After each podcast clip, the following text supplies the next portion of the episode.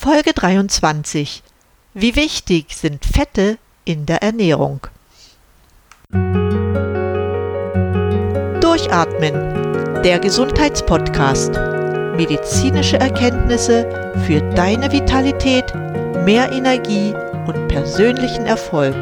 Von und mit Dr. Edeltraut Herzberg im Internet zu erreichen unter quellendergesundheit.com. Schön, dass du wieder eingeschaltet hast. Ich begrüße dich herzlich zu dieser neuen Episode über Fette in der Ernährung. Wahrscheinlich weißt du, dass Fette für den Organismus wichtige Energieträger sind und nicht nur Geschmacksvermittler. So gewinnen unsere Mitochondrien durch Beta-Oxidation aus jedem Gramm Fett 9 Kilokalorien Energie. Dagegen liefern Kohlenhydrate und Eiweiße im Stoffwechsel aus einem Gramm nur jeweils 4 Kilokalorien, also nicht einmal die Hälfte. Wenn man dann auch noch die Energieproduktion in den Mitochondrien anhand von Molekülen betrachtet, ergibt sich ein noch deutlicheres Bild. Ein Molekül Glucose liefert 34 Moleküle der energiereichen Substanz Adenosintriphosphat, kurz ATP genannt. Bei Fetten kann man aus einem Molekül bis zu 600 Moleküle Adenosintriphosphat gewinnen. Andererseits wird den Fetten nachgesagt für das Übergewicht, das sehr viele Menschen mit zunehmender Tendenz belastet, verantwortlich zu sein. Die Menschheitsentwicklung zeigt bezüglich der Fettverwertung folgendes Bild. Ich gehe jetzt etwas in die Geschichte. Als die Menschen das Feuer noch nicht nutzen konnten, hatte der Fettverbrauch sich fast ausschließlich auf tierische Produkte beschränkt. Erst mit der Fähigkeit, Feuer zu nutzen, wurde es möglich, das Fett erlegter Tiere abzuschmelzen. Das Fett wurde in Tongefäßen gelagert, zunächst nur Hammeltalg und Schweineschwalz. Später kamen Butter, Sahne und Fischöl dazu. Bei den pflanzlichen Ölen waren es vor allem Oliven, Sesamsaat und noch später Leinsaat. Aus Bildern weiß man, dass schon die alten Ägypter vor circa 4000 Jahren Butter herstellen konnten. Circa 1200 vor Christi gab es unter Ramses II. Großbäckereien, wo Gebäck in Öl gebacken wurde. Im Mittelmeerraum und in Asien verwendeten die Menschen lange vor denen in Mitteleuropa Öl weil es leicht zugänglich war. Öl war ebenfalls ein in größerem Maßstab vorhandenes Handelsgut. Der Ölbaum im alten Athen war der Göttin der Weisheit, der Athene, gewidmet. Das unterstreicht seine besondere Bedeutung für die Völker des Mittelmeerraumes. Die Ölgewinnung an sich erfolgte durch Auspressen von Oliven zwischen Schraubenpressen. Butter kannte man in der Antike auch, jedoch wurde sie nur als Ersatz für Olivenöl in Notzeiten oder zum Backen verwendet. Später, zu Zeiten des Römischen Reiches, war die Fetttechnologie der Römer im ganzen Mittelmeerraum verbreitet. Neben Ölpressen wurden auch Ölmühlen genutzt. Nördlich der Alpen wurde Öl erst durch den Einzug der Römer bekannt obwohl man in der Schweiz circa 2500 Jahre vor Christi wahrscheinlich schon Mohnöl aus Mohnsamen herstellen konnte. Auch ist überliefert, dass in unseren Breiten Öl aus Bucheckern gewonnen wurde. Im 16. Jahrhundert entwickelte sich der Beruf des Ölmüllers. Das Öl wurde durch Mahlen, Stampfen oder Pressen gewonnen. Schraubenpressen kamen erst später dazu. Zunächst wurden die Mühlen noch mit Windkraft betrieben, später nutzte man hydraulische Pressen. Ab Mitte des 19. Jahrhunderts wurden Öle und Fette mittels Lösungsmitteln aus der Saat extrahiert. Der starke Bevölkerungszuwachs in den industrialisierten Ländern der Erde stellte neue Herausforderungen an die Versorgung der Menschen mit Lebensmitteln, auch mit Ölen und Fetten. Dadurch gab es neue Anforderungen an die Haltbarkeit und Lagerungsmöglichkeiten. Es wurden neue Produkte wie zum Beispiel Margarine entwickelt, ebenso neue Härtetechniken zum Konservieren. Heute geht es bei der Herstellung von haltbaren Fetten und Ölen nicht mehr um ein Mengenproblem. Die Bedürfnisse der Menschen haben sich dahingehend geändert, dass es nicht mehr nur um Ernährung geht. Ab den 60er Jahren des letzten Jahrhunderts steht der Genuss von Lebensmitteln im Vordergrund. Als man den Zusammenhang zwischen Ernährung und Herzinfarkt erkannt hatte, wurden zur Prävention entsprechende Produkte der Fettindustrie beigesteuert, so zum Beispiel das Bezell-Diätprogramm. Jedoch muss man leider feststellen, dass in den Industrienationen der Anteil der übergewichtigen Menschen seit Jahren enorm zunimmt. Das ist nicht allein durch einen höheren Verbrauch an Fetten bedingt. Ein Grund dafür ist, dass die Deutschen immer mehr Süßwaren verzehren. Von 2002 bis 2013 erhöhte sich der Verbrauch um 22 Prozent. Seit 2000 sinkt der Fettverbrauch beständig, sodass fast wieder der Wert von 1985 erreicht wird. Jetzt beträgt er etwa 14,5 Kilogramm pro Person pro Jahr. Es gibt aber auch andere Werte. Trotz des sinkenden Verbrauchs registrieren wir, dass das Gewichtsproblem der Menschheit zunimmt.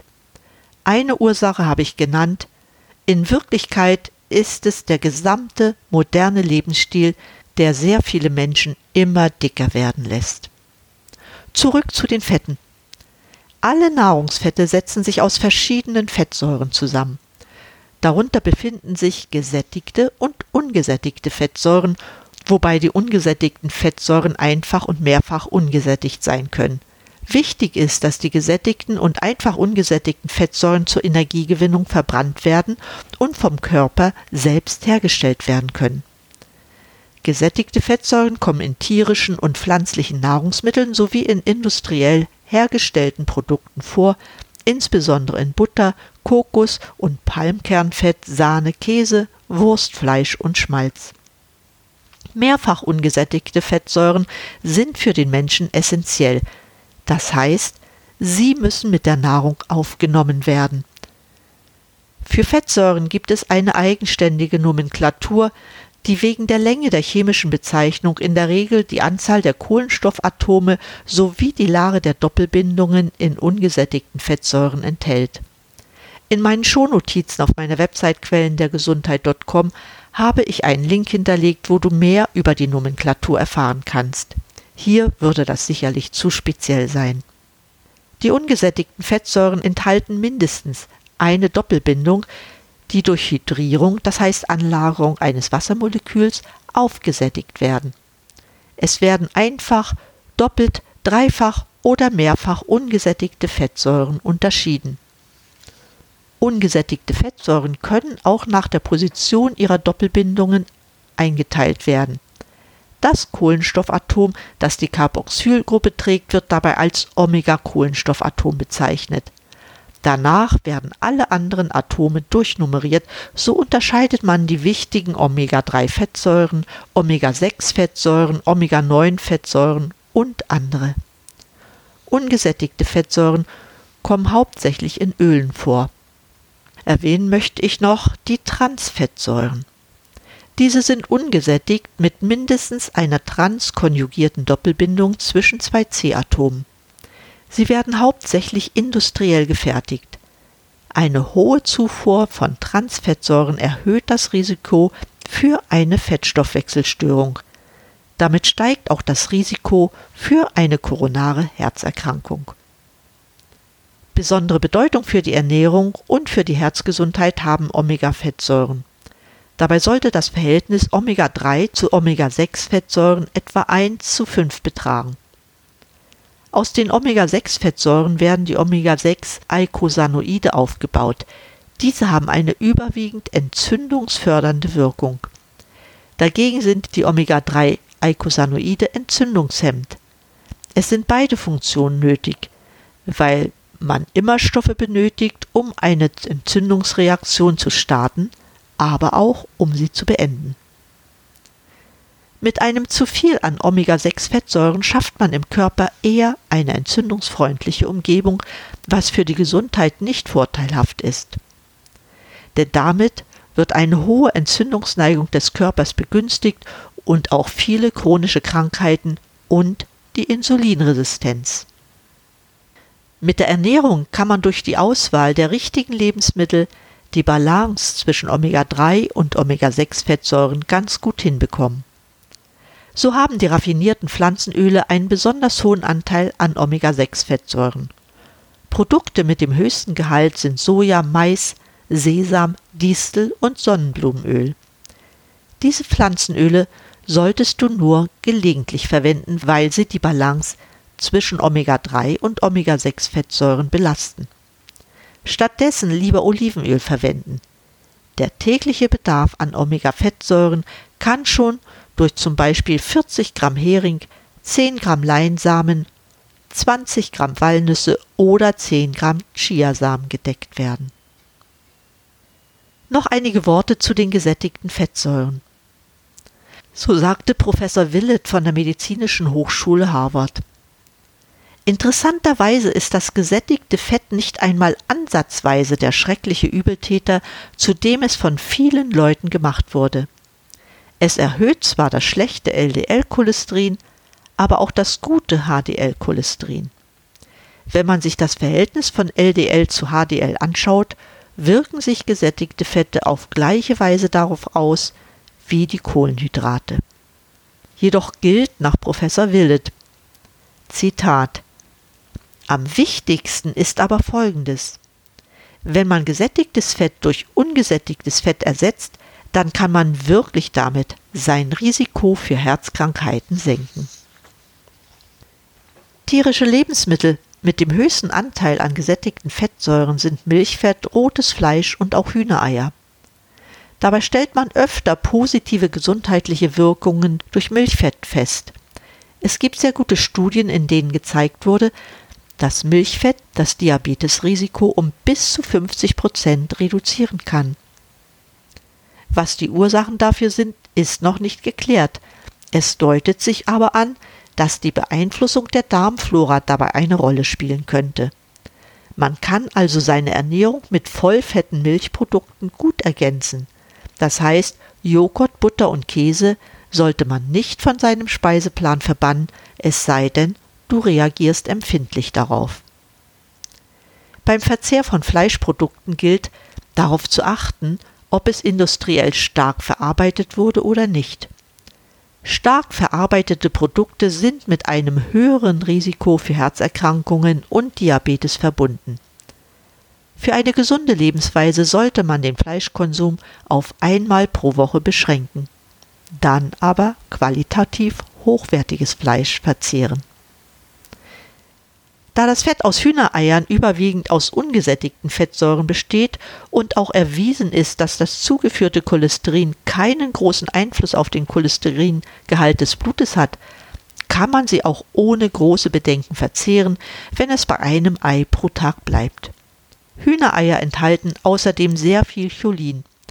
Dieser Stoff spielt eine große Rolle bei der Bildung von Lipoproteinen ohne die überschüssiges Fett nicht aus der Leber abtransportiert werden kann. Nach der Logikost kann der Fettanteil an der Nahrung 40 bis 45 Prozent betragen, Eiweiße und Kohlenhydrate jeweils nur 20 bis 30 Prozent. Dabei ist auch darauf zu achten, dass besonders Omega-3-Fettsäuren nicht fehlen dürfen. Sehr gut kann man sich an der mediterranen Ernährung orientieren. Dabei werden gutes Olivenöl, Nüsse, Fisch, Sesam, Samen, Avocado als Fettträger verwendet. Bei dieser Zusammensetzung kann der Fettanteil an der Nahrung durchaus auch bei 50 Prozent liegen.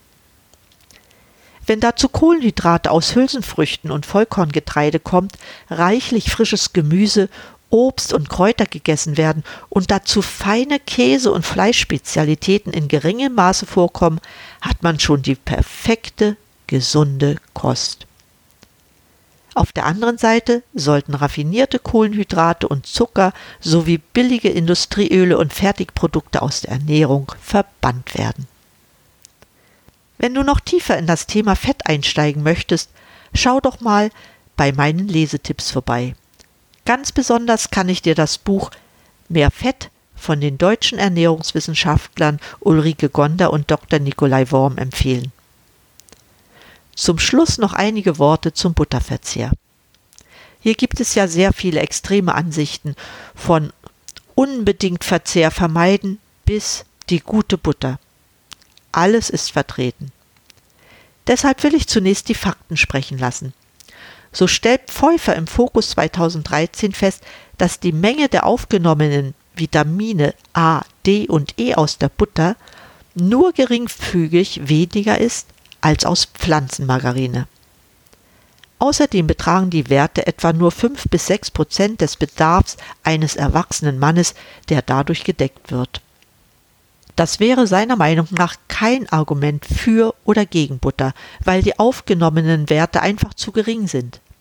Jedoch ist es wichtig, kleine Mengen Butter oder Öle mit der Nahrung aufzunehmen, damit die fettlöslichen Vitamine A, E, D und K aufgespalten und verwertet werden können. Butter hat mehr Geschmack als Margarine und wer sie gerne verwendet, sollte die Menge auf ein Minimum beschränken, einfach um nicht übergroße Mengen an Transfetten aufzunehmen. Für die Verwendung von Butter spricht auch, dass sie gegenüber Margarine das reinere Lebensmittel ist. Sie durchläuft nicht so viele Verarbeitungsschritte, bis sie streichfähig ist wie die Margarine. Jedoch bestätigt die deutsche Verzehrstudie, dass die Deutschen ihre Fettmenge reduzieren müssen. Im Schnitt verzehrt jeder Deutsche alles zusammengenommen etwa 20 Kilogramm Fett pro Jahr. Die Deutsche Gesellschaft für Ernährung meint, dass die Deutschen ihren Fettverbrauch um die Hälfte reduzieren sollten. Was dabei allerdings nicht berücksichtigt ist, ist die Tatsache, dass wir es in Deutschland ebenso mit einem übermäßigen Verbrauch an Zucker zu tun haben, der letztendlich mehr zur Fettleibigkeit der Deutschen beiträgt als Fette.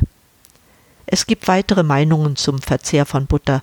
So konstatierte der Ernährungsforscher Dariusz Mozafarian von der Tufts Universität in Boston nach der Auswertung von neun Studien mit 630.000 Teilnehmern, dass sich der Butterkonsum kaum oder nur geringfügig auf das Risiko von Herz- und Gefäßleiden, Diabetes und die Sterbewahrscheinlichkeit auswirkt. Die Studienautorin Laura Pimpin meint, dass Butter, so wörtlich, ein ziemlich neutrales Lebensmittel sei. Der mögliche Schutz vor Diabetes sollte jedoch erforscht werden. Das, wie gesagt, sind nur zwei Feststellungen aus den vielen Studien. Was möchte ich dir zum Schluss in Bezug auf deinen Fettverbrauch raten? Ich gehöre zu den Menschen, die eine Ernährung nach der Logikos bevorzugen. Das heißt, der Fettanteil an der Nahrung darf bis zu 50 Prozent an der Gesamtenergiemenge ausmachen. Wichtig ist es jedoch, wertvolle Öle zu verwenden, die das richtige Verhältnis zwischen Omega-3 und Omega-6 Fettsäuren garantieren. Auch gegen Butterkonsum ist nichts einzuwenden, sofern du gesund bist und es nicht übertreibst. Der Dickmacher für die meisten Menschen ist Zucker und alle Lebensmittel, die besonders viel davon enthalten. Darüber wird es eine eigene Sendung geben. Wenn du dich jedoch daran erinnerst, was ich über Logikost in Episode 17 gesagt habe, wirst du wissen, dass Zucker zu Fetten umgewandelt werden kann, wenn wir davon zu viel verzehren. Damit möchte ich dann auch schließen. Ich würde mich sehr über eine positive Bewertung freuen und auch ein Like oder Love bei Facebook zeigen mir, dass es dir gefallen hat. Ich freue mich, dich bei meiner nächsten Sendung begrüßen zu können. Dann wieder mit einem Interview. Vielen Dank, dass du bis zum Schluss bei mir warst. Wie immer gibt es eine Zusammenfassung der Sendung auf meiner Website quellendergesundheit.com und Fragen beantworte ich dir ebenfalls sehr gerne. In diesem Sinne, bleib gesund, schalte an und atme richtig durch. Deine Edeltraut Herzberg.